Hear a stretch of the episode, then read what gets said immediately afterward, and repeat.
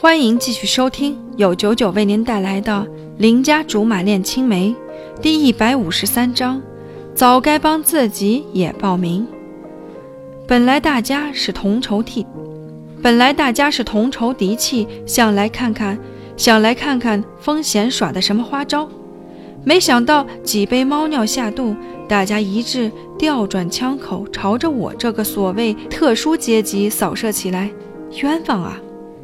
那啥，那啥，我还真想说点什么，可是那啥了半天也没说出口。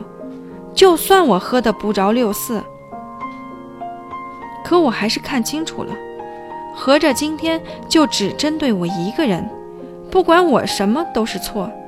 我只能端起酒杯回敬风贤的抬举。好说好说，反正我这个人别的啥都没有，就一张脸皮，怎么打都打不穿。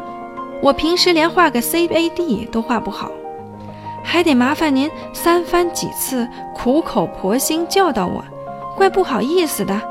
以后要是能用得上我的地方，大家尽管开口，我不嫌麻烦的。风贤的脸色暗淡了些。我说他爱骂人，可不是胡诌。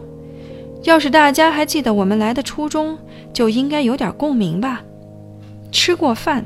风贤又提出请客 K 歌，我感觉他这会儿是真要把我们拴着帮他排遣寂寞了。我和罗苏面面相觑，他用可怜兮兮的眼神儿向我求救，我能有什么办法？我自己都自身难保了。想着我们的实习考评，想不做长远打算，我爸妈都不答应。我们一群舍命陪主管的家伙齐聚 KTV，黄盖先来一个刀郎助兴，听得我白眼直翻。人家董卓唱歌是要钱，他黄盖唱歌是要命，我实在是没有办法了，把我的歌顶到上面，还很不厚道的把他的歌给切了。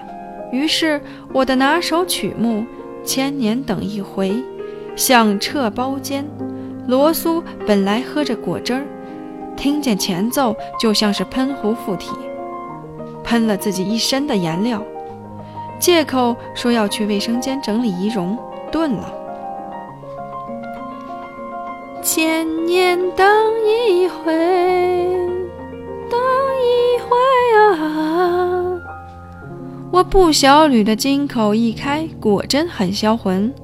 本来还群魔乱舞的一群人，马上镇定了，端坐在沙发上，面色沉着，纷纷端起酒杯，相互致意，然后用喝穿肠毒药的表情仰头喝下。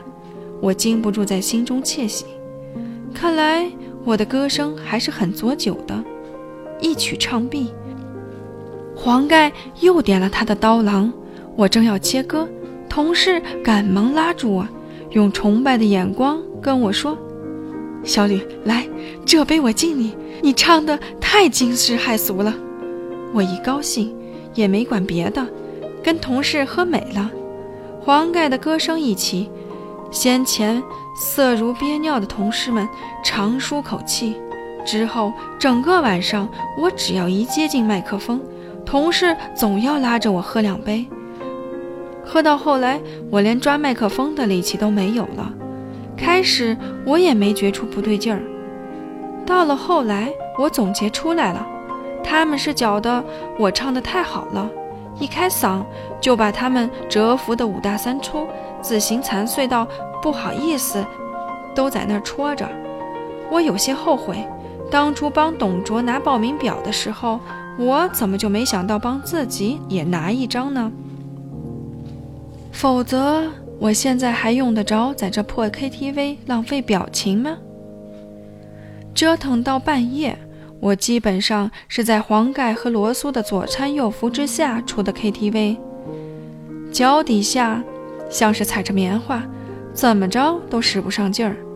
估摸着，只要他们俩把手杀了，我也就光荣倒下了。行了，我送小吕回去。我一抬眼一瞅。哎呀妈呀，风贤！